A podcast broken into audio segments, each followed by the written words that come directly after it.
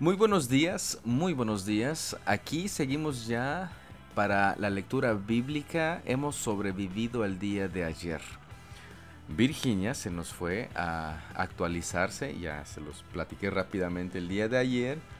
Y yo fui a hacer una, ¿cómo le dicen? Este, jornada laboral. No, pero cuando vas a cuando vas a limpiar este algún lugar este en el seminario nos decían, "Hoy es día de fagina." Fagina, exactamente. Y pues la verdad me duele me duele no, la nariz. no sé cómo se llama esa parte de atrás. Que no me puedo inclinar para buscar algo. Ah, ya recordé que tengo músculos también de ese lado. Tenía rato que no hacía ese tipo de cosas, sí, Sí, cierto. Antes era más seguido, bueno, estabas en el seminario. Pero... Sí, bueno, pero también antes al menos me inclinaba a recoger la tortilla que se me cayó. Creo que es mi culpa. pero, pero hasta no nos hemos este, inclinado a recoger nada, no se nos ha caído nada. Pero pues ya este... Iba a decir la edad, pero la verdad no estamos grandes que digas. Pero ya vamos a subir el, a subir el siguiente piso. Sí, sí, pero todavía no estamos allá. No. Eso es a lo que, a lo que me refiero. Eso sí. Pero bueno, aquí seguimos. Eh, oye, imagínate que, dejemos de leer y cuando leamos nos duela la lengua después. no, no es cierto, es puras este, cosas extrañas que a veces vienen a la mente. este, ¿qué te iba a decir? Hoy es 10 de agosto, hoy es 10 de agosto y ya estamos preparados para la lectura bíblica. ¿Ya se te acordó qué es lo que lo que pasó un 10 de agosto? No. No, no me acuerdo. Bueno, está, BG está tratando de recordar algo porque le suena como que el 10 de agosto alguien cumple años. Es una fecha, obviously. O sea, una fecha de... que recordar, exacto. Y sí, Ferchi, hoy es 10 de agosto. Y este... Bueno, no, se le ha acordado, pero, pero vamos a, a iniciar. Ayer, ayer, ayer no les dije al principio qué es lo que íbamos a leer, pero pues obviamente si usted siguió la lectura, este, ahí vio qué es lo que leímos. Se te olvidó. se me pasó, se me pasó completamente. Pero dije, ah, está bien, para que, para que diga Vicky que, ay, ya ven, si no estoy no sale bien las cosas. no, claro que no. sale mejor, dicen los niños. Hoy es 10 de agosto. 10 de agosto. Vixi, ¿qué vamos a leer? Ruth 3 y 4, Hechos 28, Jeremías 38 y Salmo 11 y 12. ¿Ya tan rápido? Ah, claro. Pues ayer leímos Ruth 2 y hoy al parecer son dos capítulos. Bueno, no Hoy se terminan dos libros. Sí, se, termina el libro completo. ¿Cuál qué otro libro? Hechos también. Ah, oh, es verdad. Bueno, hoy concluimos se con Ruth. bien rápido. Y con Hechos. El que se me está haciendo muy largo es Jeremías, no sé por qué. Sí, es incluso, largo. Pero incluso más que Isaías. Isaías son 66 capítulos y Jeremías tiene... 52. Ah, exactamente. Tal vez porque era puro lamento, queja y eh, dolor. Creo que sí. no lo sé, pero este, sí. Pura profecía mala en contra de Israel. No, no sé, pero lo he sentido así muy, muy, muy largo.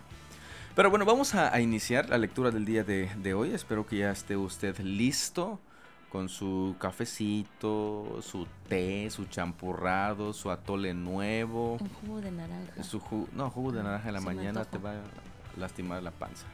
Se me antojó, no sé por qué. Y este, mejor un, uno de sandía. Nada, cierto. Pues vamos a, iniciar. Cafecitos listos. Comenzamos. Comenzamos.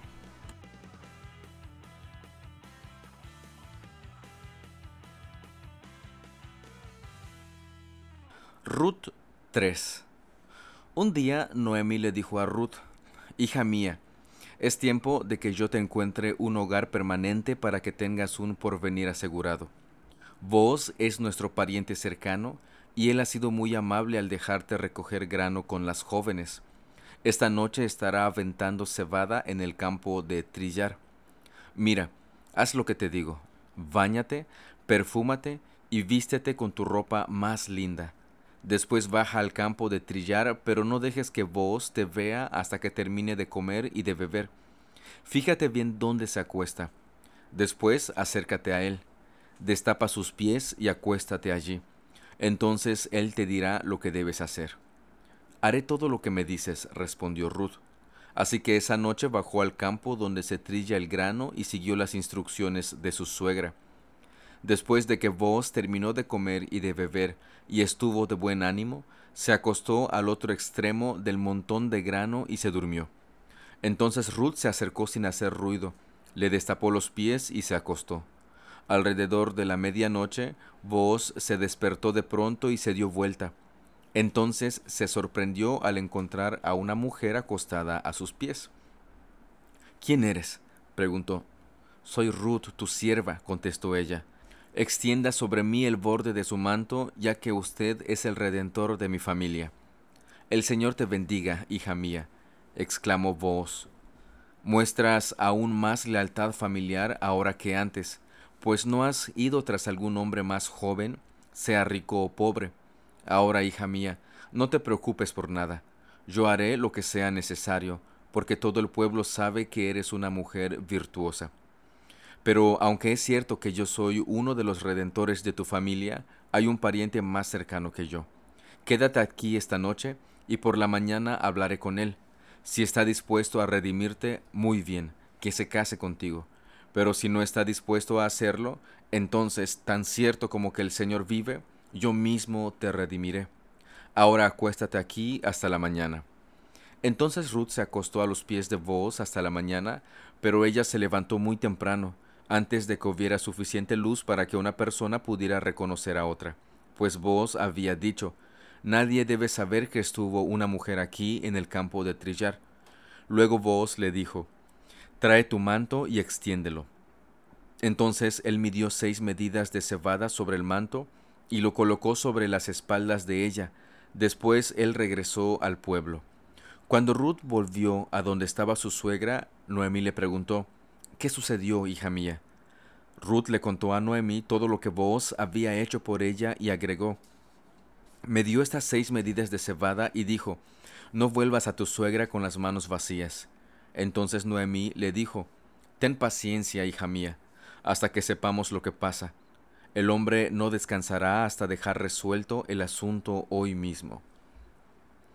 Ruth 4 Boaz fue a la puerta de la ciudad y allí se sentó. En ese momento pasó por ese lugar el redentor de la familia que Boaz había mencionado, así que lo llamó. Amigo, ven, siéntate aquí, quiero hablar contigo. Así que se sentaron juntos. Enseguida Vos llamó a diez líderes del pueblo y les pidió que se sentaran allí como testigos. Entonces Vos le dijo al redentor de la familia, Tú conoces a Noemí, la que volvió de Moab, está por vender el terreno que pertenecía a Elimelech, nuestro pariente. Pensé que yo debía hablar contigo para que pudieras redimir la tierra si deseas hacerlo.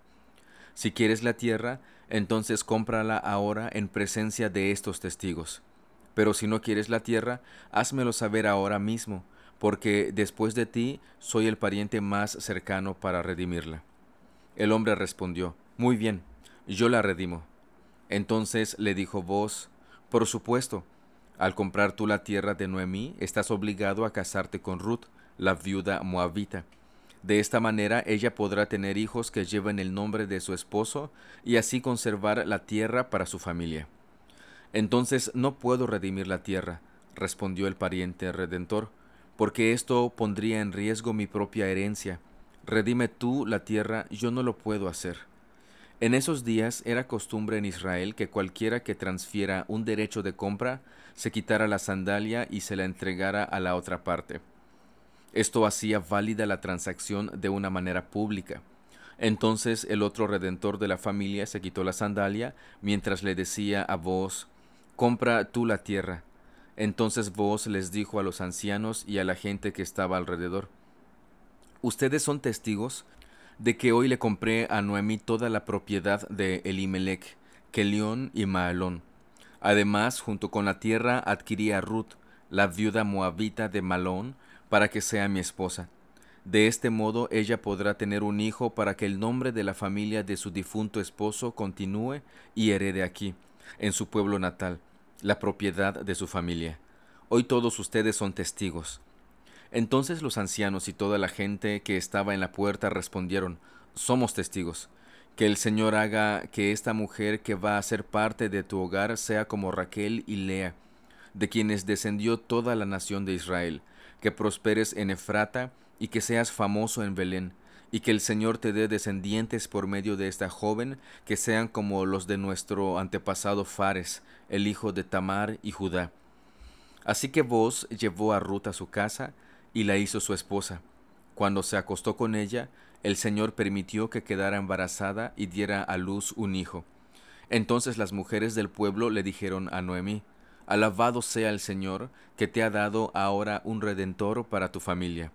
Que este niño sea famoso en Israel, que él restaure tu juventud y te cuide en tu vejez, pues es el hijo de tu nuera que te ama, y que te ha tratado mejor que siete hijos.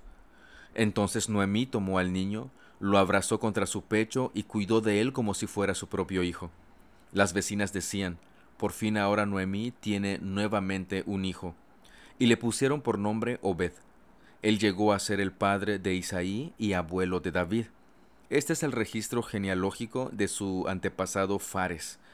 Fares fue el padre de Esrón, Esrón fue el padre de Ram, Ram fue el padre de Aminadab, Aminadab fue el padre de Nazón, Nazón fue el padre de Salmón, Salmón fue el padre de Booz, Booz fue el padre de Obed, Obed fue el padre de Isaí, Isaí fue el padre de David. Aparte de necesitar estudiar las costumbres eh, judías en aquella época, que nos daría luz a, muchos de los eventos que hemos visto en este capítulo, como por ejemplo este de la sandalia, y también recordar y estudiar lo que veíamos del pariente redentor, de darle herencia al, difunto de modo que no se perdiera el nombre de la familia. que Son costumbres y, leyes que pues podríamos nosotros repasar y, estudiar para este no perder el contexto de este, este libro que hemos leído. Ahora, una cosa nada más quiero señalar. Recordemos que Ruth es moabita, o sea, no del pueblo de Israel. Y ella formó parte de la genealogía de David. De hecho, es su abuela, abuela, abuela de David. Vemos ahí gracia de Dios. Más adelante, como hemos estado leyendo en, Hechos, vemos que los judíos este, tenían cierto odio o desprecio hacia los gentiles. Y dicen, no, es que no tienen que ser judíos, no pueden permanecer como gentiles. Pero aquí vemos en el Antiguo Testamento que Dios aceptaba también a los gentiles, incluso formaron parte de, la genealogía de Jesús. Aquí vemos a Ruth, en otro momento vamos a, a leer y encontrarnos a Raab, habitante de Jericó, y por si fuera poco, prostituta. Qué interesante, qué interesante es la gracia de nuestro Dios.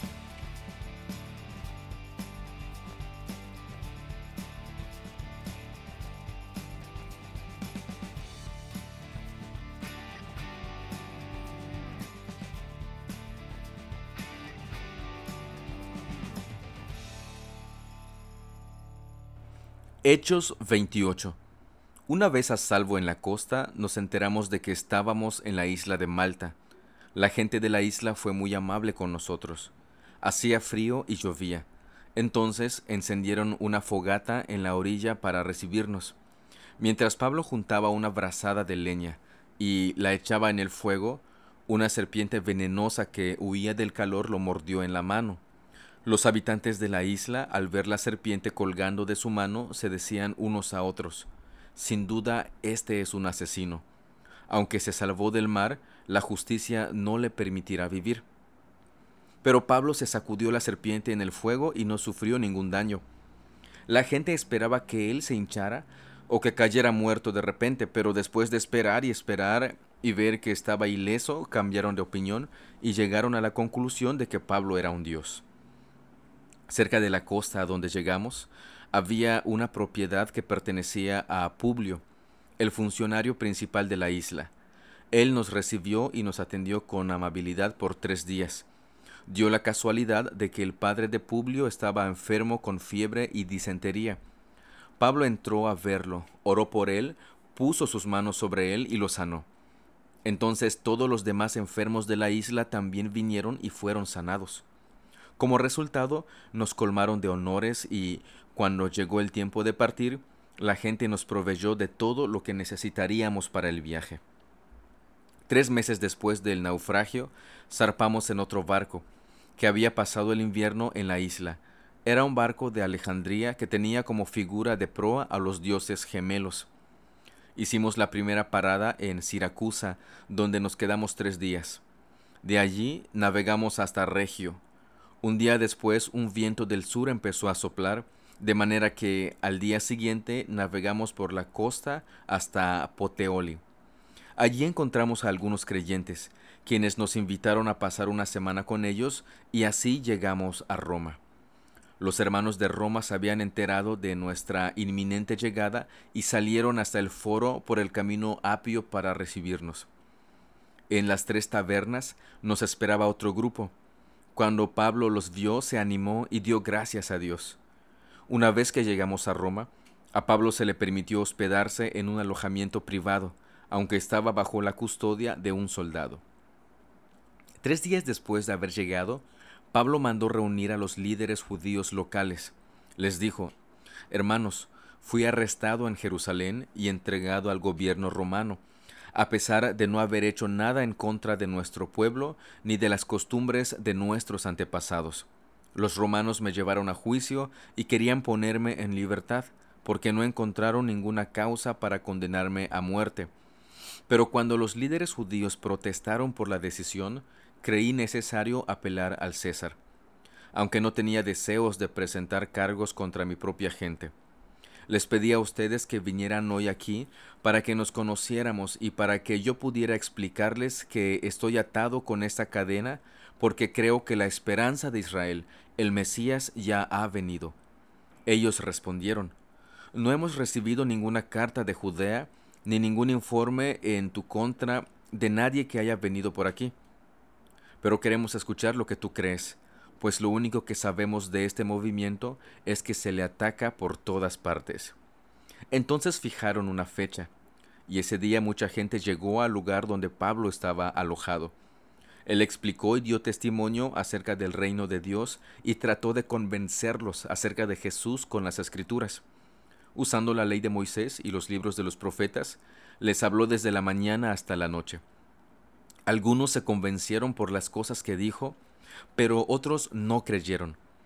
Después de discutir entre unos y otros, se fueron con las siguientes palabras finales de Pablo.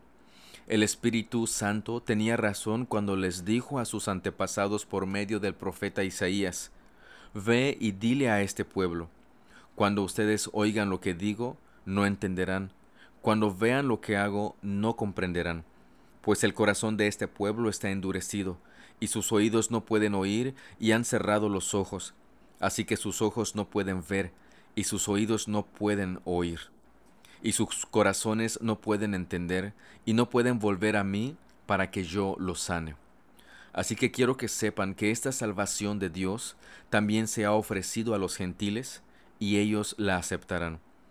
Durante los dos años siguientes, Pablo vivió en Roma pagando sus gastos él mismo, recibía a todos los que lo visitaban y proclamaba con valentía el reino de Dios y enseñaba acerca del Señor Jesucristo y nadie intentó detenerlo. Aquí hay una escena que, que, me llama mucho la atención. Después de haber naufragado, después de haber llegado todos con vida a esta isla, vemos que pues la gente los recibe y, los ayuda, encienden fuego para que se puedan calentar y Pablo pues recogiendo leña para que el fuego no se, no se apague, para que continúe ardiendo y puedan seguir calentándose. Y en esa escena es donde una serpiente venenosa muerde a Pablo y al parecer se trenzó tanto de la mano que cuando Pablo levantó su, su mano, me imagino que con la leña, este, la serpiente seguía ahí colgada. De modo que los habitantes de la isla pues lo vieron y este, dijeron, híjole, este ha de ser un asesino porque ni siquiera la justicia divina lo deja en paz. Y pues yo, no, no dice aquí que, hayan corrido a socorrerle y oye, sabes que vamos a limpiarte la herida o no sé, no dice nada de eso.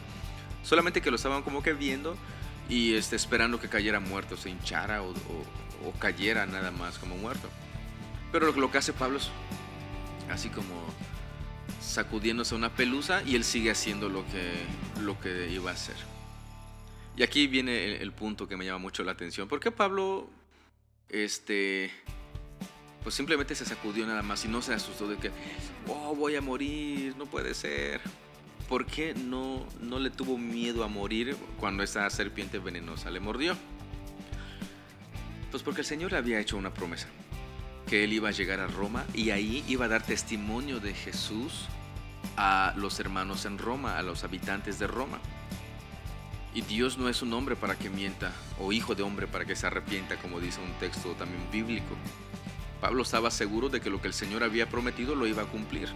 Pero fíjense, como mencioné ayer, si no me equivoco, eso no implicaba que no iba a sufrir. Obviamente la mordida de esta serpiente le, le dolió, le, pudo haber este, dolido, pero pues no pasó a mayor, a, a más. Y al final de este capítulo y de este libro encontramos a Pablo dando testimonio, dando testimonio de quién es Jesús, predicando precisamente el mensaje del Evangelio, proclamando el reino de Dios y enseñando acerca del Señor Jesucristo. Y vemos aquí que nadie intentó detenerlo. Y con nadie nos referimos pues precisamente a los judíos, que vemos que unos creían, otros no, otros lo perseguían, otros no. Pero aquí no, nos relata la, el final de la vida del apóstol. Pero este, de acuerdo a la, a la tradición, fue precisamente ahí donde Pablo murió, precisamente por causa del Evangelio, donde él finalmente fue decapitado. Y así, y así, pues prácticamente, este, como el Señor le había dicho anteriormente, conoció lo que era seguir a Jesús lo que implicaba seguir a Jesús.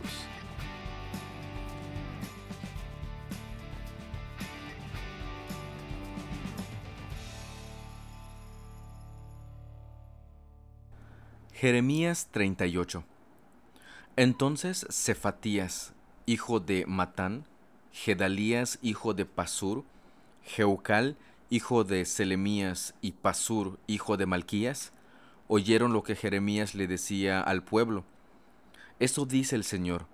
Todo el que se quede en Jerusalén morirá por guerra, enfermedad o hambre, pero los que se rindan a los babilonios vivirán. Su recompensa será su propia vida. Ellos vivirán. El Señor también dice, la ciudad de Jerusalén ciertamente será entregada al ejército del rey de Babilonia, quien la conquistará.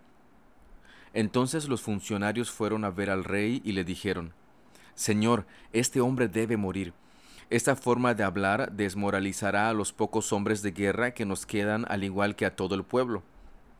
Este hombre es un traidor. El rey Sedequías estuvo de acuerdo. Está bien, dijo. Hagan lo que quieran. No los puedo detener. Así que los funcionarios sacaron a Jeremías de la celda y lo bajaron con sogas a una cisterna vacía en el patio de la cárcel que pertenecía a Malquías, miembro de la familia real. La cisterna no tenía agua, pero Jeremías se hundió en una espesa capa de barro que había en el fondo. Pero el etíope, Ebed Melech, un importante funcionario de la corte, se enteró de que Jeremías estaba en la cisterna. En ese momento, el rey estaba en sesión junto a la puerta de Benjamín. Entonces Ebed Melech salió del palacio a toda prisa para hablar con él. Mi señor y rey, dijo, estos hombres hicieron un gran mal al poner al profeta Jeremías dentro de la cisterna. Pronto morirá de hambre porque casi no hay pan en la ciudad. Entonces el rey le dijo a Ebed Melech, Toma contigo a unos treinta de mis hombres y saca a Jeremías de la cisterna antes de que muera.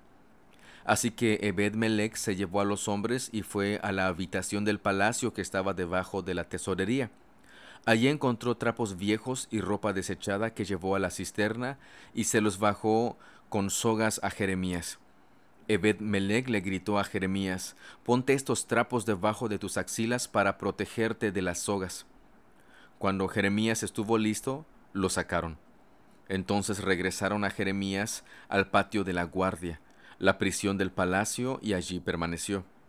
Cierto día, el rey Sedequías mandó llamar a Jeremías e hizo que lo llevaran a la tercera entrada del templo del Señor. Quiero preguntarte algo, le dijo el rey, y no intentes ocultar la verdad. Si te dijera la verdad, me matarías, contestó Jeremías, y si te diera un consejo, igual no me escucharías. Entonces el rey Sedequías le prometió en secreto, Tan cierto como que el Señor nuestro Creador vive, no te mataré, ni te entregaré en manos de los hombres que desean verte muerto. Entonces Jeremías le dijo a Sedequías, Esto dice el Señor Dios de los ejércitos celestiales, Dios de Israel. Si te rindes a los oficiales babilónicos, tú y toda tu familia vivirán, y la ciudad no será incendiada. Pero si rehusas rendirte, no escaparás la ciudad será entregada en manos de los babilonios y la incendiarán hasta reducirla a cenizas. Pero tengo miedo de rendirme, dijo el rey, porque los babilonios me pueden entregar a los judíos que desertaron para unirse a ellos, y quién sabe qué me harán. Si eliges obedecer al Señor, no serás entregado a ellos, contestó Jeremías, sino que salvarás tu vida y todo te irá bien. Pero si te niegas a rendirte, el Señor me ha revelado lo siguiente. Todas las mujeres que queden en el palacio serán sacadas y entregadas a los oficiales del ejército babilónico. Entonces las mujeres se mofarán de ti diciendo, Qué buenos amigos tienes. Te han traicionado y engañado. Cuando tus pies se hundieron en el barro, te abandonaron a tu suerte. Todas tus esposas e hijos serán entregados a los babilonios y tú no escaparás. El rey de Babilonia te apresará y esta ciudad será incendiada. Entonces Sedequías le dijo a Jeremías, No le comentes a nadie que me dijiste esto, o morirás. Mis funcionarios quizás se enteren de que hablé contigo y te digan, Cuéntanos qué hablaban tú y el rey. De lo contrario te mataremos. Si tal cosa sucediera, solo diles que me suplicaste que no te enviara de nuevo al calabozo de Jonatán por temor a morir allí. Efectivamente, poco tiempo después, los funcionarios del rey vinieron a Jeremías a preguntarle por qué el rey lo había llamado. Pero Jeremías siguió las instrucciones del rey y ellos se fueron sin enterarse de la verdad, ya que nadie había escuchado la conversación entre Jeremías y el rey. Así que Jeremías permaneció encarcelado en el patio de la guardia hasta el día en que Jerusalén fue conquistada. ¿Sí notaron el juego del rey? Pues cuando iban los funcionarios y pedían la muerte de Jeremías, pues prácticamente el rey como que no quería meter la mano. Y, les dijo en, los primeros versículos, bueno, pues este, yo no puedo hacer nada, ahí tienen ustedes a Jeremías. Y ellos avientan a Jeremías a una cisterna llena de lodo y Jeremías estaba hundiendo prácticamente y pronto iba a morir. Y entonces este personaje, este que entra en escena, un etíope llamado Ebed Melech va al rey y le cuenta lo que los funcionarios hicieron y el rey pues prácticamente le da instrucciones de que saque a Jeremías. A ver rey, ¿no le dice tu permiso a los funcionarios para que hicieran lo que quieran? Porque según tú no podías hacer nada. ¿Y porque ahora salvas a Jeremías? Este, aquí, aquí surgen muchas dudas respecto a la posición del rey. Quizá tenía miedo, y, pues podemos entender este, o, suponer aquí que era un miedo que tenía el rey hacia los funcionarios. Era un miedo que le tenía el rey a los, este, a los babilonios. Pero también cierto miedo que le tenía a Jeremías, por lo que Jeremías estaba diciendo, obviamente enviado por Dios. Ante tantos temores, dices sí aquí, dices sí allá y haces bastantes cosas medio extrañas. Así, así, este, eh, percibo al rey Sedequías, pero son suposiciones mías que podemos confirmarlas o descartarlas en un estudio un poquito más detenido de, este pasaje, de este capítulo de, Jeremías. ¿Usted qué piensa? ¿Qué, opina? ¿Tiene dudas? ¿Tiene preguntas? ¿Algún comentario?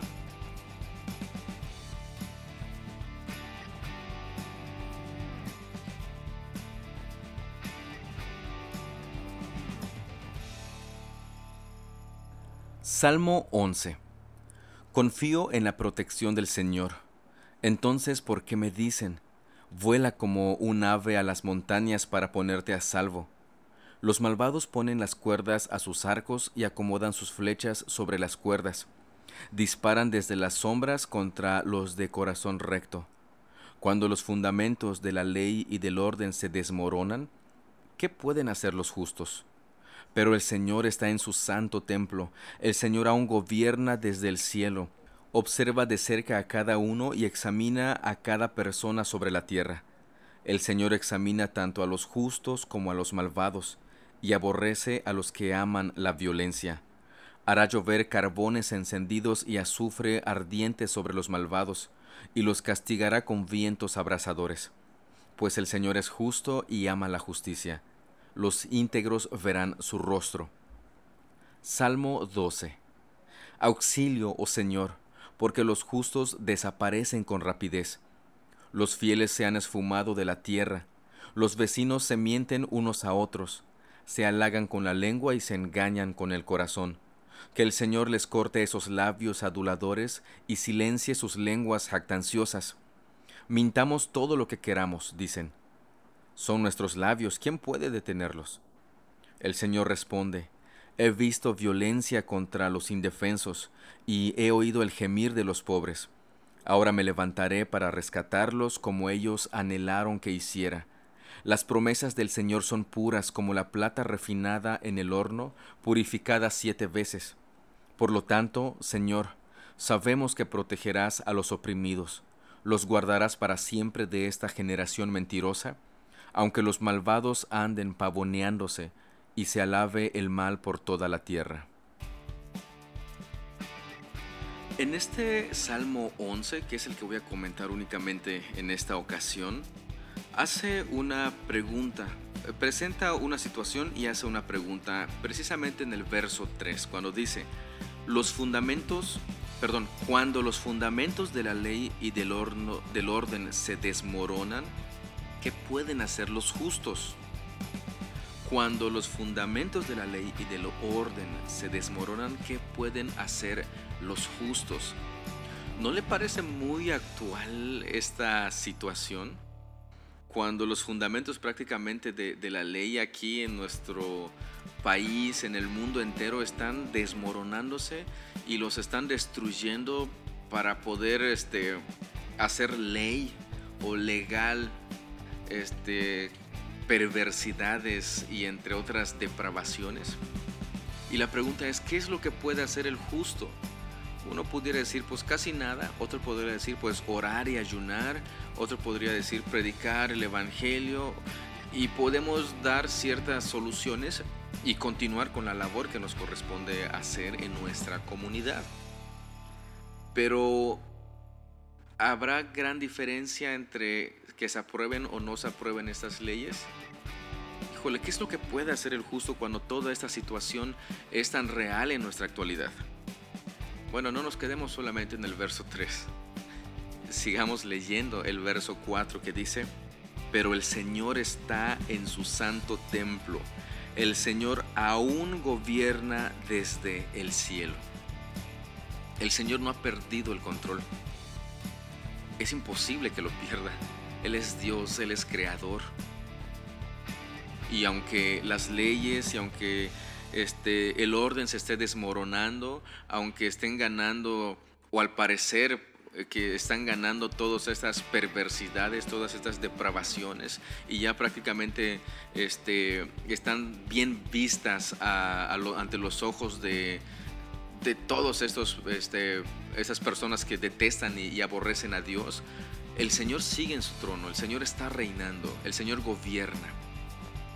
Y a partir del verso, a la mitad del verso 4, continúa, dice, observa de cerca a cada uno, examina a cada persona sobre la tierra.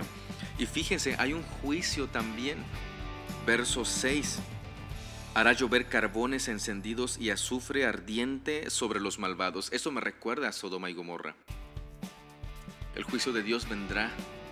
Y aunque ahora parece que los malos están ganando, que Satanás está ganando, no, el Señor es el que reina. El Señor es el que gobierna el universo completo, el universo entero. Y todos aquellos eh, que continúan en su depravación, en su perversión, pronto serán juzgados por nuestro Dios.